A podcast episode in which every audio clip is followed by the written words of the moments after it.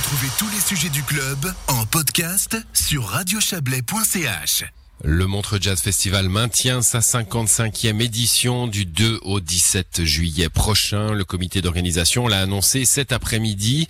Didier Morard s'est entretenu avec Mathieu Jaton, le directeur du Montre Jazz. Je vous propose d'écouter cet entretien. Mathieu Jaton, bonjour. Bonjour. Vous êtes le patron de ce Montre Jazz Festival. Alors, au vu de la situation sanitaire assez délicate hein, ces derniers jours, annoncer comme ça le maintien du festival, c'est raisonnable?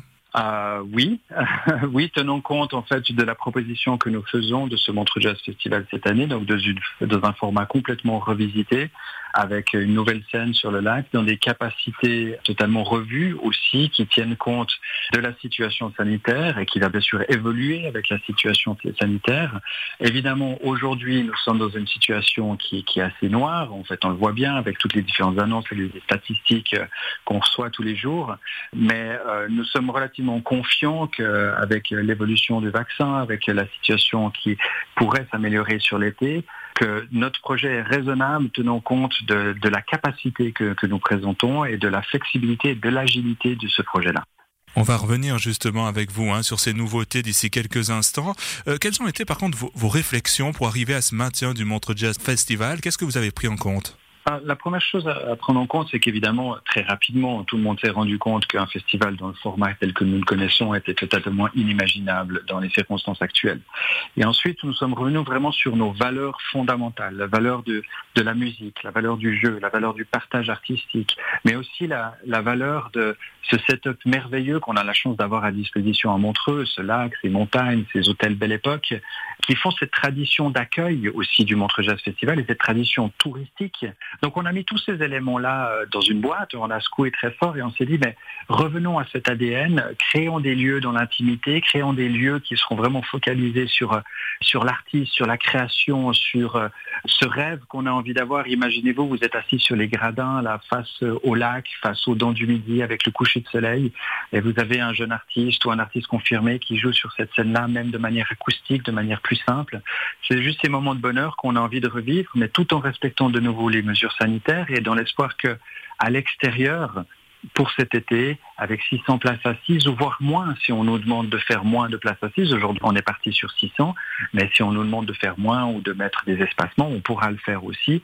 Et l'idée, c'était vraiment de, pouvoir redonner cet espoir de faire vivre la culture et la musique à Montreux et que les gens viennent cet été profiter de cet environnement merveilleux de la ville. Vous prenez un peu le contre-pied, hein, si on veut, de Paléo qui a annoncé l'annulation de son édition, même sous sa forme réduite euh, hier. Comment expliquer cette différence entre vos deux festivals? Alors c'est pas un contre-pied. Je pense qu'il faut être très conscient que nous avons tous des formats très différents. La décision de Paléo est parfaitement cohérente par rapport à leur format et par rapport aux risques qu'ils auraient dû engager pour monter une structure, même dans leur version réduite de 5000 places.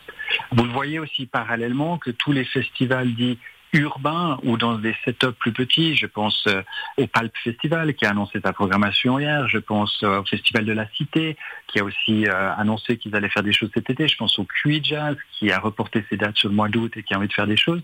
Donc on voit que le modèle urbain qui est dans des plus petites capacités mais qui permet de vivre une expérience différente fonctionne peut-être peut-être plus adaptable en fait que des grandes structures de festival open air qui encore une fois c'est des infrastructures qui sont très lourdes à mettre en place et qui nécessite d'être engagé maintenant, et d'ailleurs Daniel Rossla l'a dit très clairement du côté de Paléo, et donc d'engager des frais très lourds maintenant. Quand vous voyez le setup de Montreux, les frais vont pas être engagés maintenant, ils vont être engagés beaucoup plus tard, et ça nous permet justement aussi d'évoluer par rapport à cette situation sanitaire et de pouvoir prendre le moins de risques possible, à la fois sur le plan sanitaire et à la fois sur le plan économique, mais de pouvoir laisser la part belle à la musique.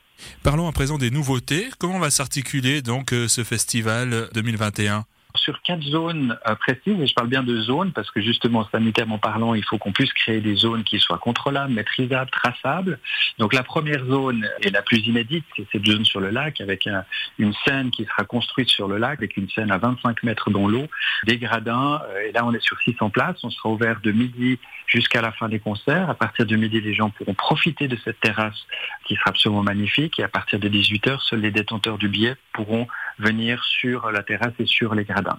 La deuxième étape, c'est les jardins du palace, ces jardins absolument somptueux avec la vue sur le lac et les dents du Midi. On avait fait l'année passée déjà pendant l'été avec l'association Montreux Live et tous les acteurs des petits concerts sur ce jardin-là. On réitère cette opération où là on va être dans un positionnement artistique plus dans la découverte, les showcases des nouveaux artistes, des jeunes artistes qui viendront jouer sur cette scène-là. Et le troisième niveau, c'est à l'intérieur du Montreux Palace, donc dans la salle des fêtes, ce qu'on appelle le petit théâtre pour le festival, et le grand hall où on aura des jam sessions, des workshops, et au petit théâtre des concerts de jazz, blues, soul qui seront payants. Donc deux scènes payantes, le petit théâtre et la scène du lac, deux scènes gratuites, les jardins et le grand hall dans ses capacités, comme je vous l'ai exprimé, d'en gros 300 places euh, jusqu'à 600 places pour la scène extérieure. Et toutes ces zones seront séparées les unes des autres et que si on nous exige justement la traçabilité, le contrôle des personnes, on va pouvoir le faire dans ces capacités-là. Au-delà de cette scène sur le lac avec une distanciation importante du rivage, euh, c'est aussi un hommage à Claude Nops qui a toujours voulu au fond cette scène sur le lac. Je vous remercie du clin d'œil. Euh, j'apprécie. Effectivement, Claude, depuis le début des années 2000, avait toujours parlé d'une scène sur le lac. Les artistes souvent nous ont soufflé en disant mais vous voulez pas faire une scène sur le lac? Aujourd'hui, ça a été possible et c'est peut-être permettez-moi l'expression, la beauté de cette crise, c'est que parfois l'impossible nul n'est tenu et des choses qui n'étaient pas possibles peuvent se réaliser. Et je suis très heureux de, pouvoir proposer cette, cette structure-là et d'ailleurs dont la, la terrasse et la structure de base va pouvoir certainement rester tout l'été et activer avec euh, nos amis de Montreux Live et tous les acteurs de Montreux et la saison culturelle de Montreux aussi qui va peut-être pouvoir emboucher la trompette du Montreux Jazz Festival après l'événement et continuer ses activités sur la ville de Montreux. Question euh, pratique maintenant, Mathieu Jaton. Est-ce qu'un test négatif ou une obligation de vaccination sera exigée pour les spectateurs qui viendront? Alors nous allons évidemment nous adapter à la situation sanitaire et aux exigences qui sont imposées par le gouvernement, comme je l'ai toujours dit. Évidemment, ça serait la situation la plus compliquée, la plus contraignante pour le festivalier de soit présenter un certificat de vaccination, soit de présenter un test PCR de 72 heures, soit de se faire tester sur place. Mais nous avons prévu de pouvoir mettre ça en place si c'est pour le bien et pour le faire de faire vivre un festival, nous nous adapterons à, ces, mesures sanitaires, mais encore une fois pour que le public ait le choix quelque part de la preuve de non-contamination, que ce soit en étant vacciné, que ce soit par un test PCR, que ce soit par une preuve d'immunisation d'une manière ou d'une autre. Mais le public pourra choisir et ceux qui veulent absolument pas se, se résoudre à ça, bien sûr, auront la liberté de ne pas le faire. Mais on va essayer de s'adapter vraiment euh, le mieux possible aux conditions sanitaires, aussi pour amener une certaine confiance au public qui veut venir euh, à ces concerts-là. Pour l'heure, l'annulation de dernière minute, euh, c'est un des scénarios. Euh, vous avez en tête cette possibilité de devoir renoncer à l'événement? Toujours, je dirais toujours malheureusement, puisque si cette crise nous a bien appris une chose, c'est l'humilité. Euh, l'humilité et, la réactivité. On ne peut pas exclure évidemment une quatrième vague ou un nouveau variant qui fait que les, choses seraient à nouveau verrouillées sur l'été. C'est des situations qu'on prend en compte, qu'on a pris en compte avec la ville de Montreux, avec le canton de Vaud, également avec le gouvernement euh, fédéral pour voir comment on pourrait réagir en dernière minute et si on doit annuler, ben on annulera. Malheureusement, c'est ce qu'on ne souhaite pas, mais on doit tenir compte évidemment de cette, hypothèse. Et, toute la, manière dont ce projet a été construit, a été construit en tenant compte de cette hypothèse, en bonne intelligence justement avec les autorités compétentes. Mathieu Jaton, le directeur euh, gentleman du Montreux Jazz Festival avec Didier Morard. On précise encore que la programmation sera annoncée le mois prochain en même temps que les conditions d'accès et de billetterie.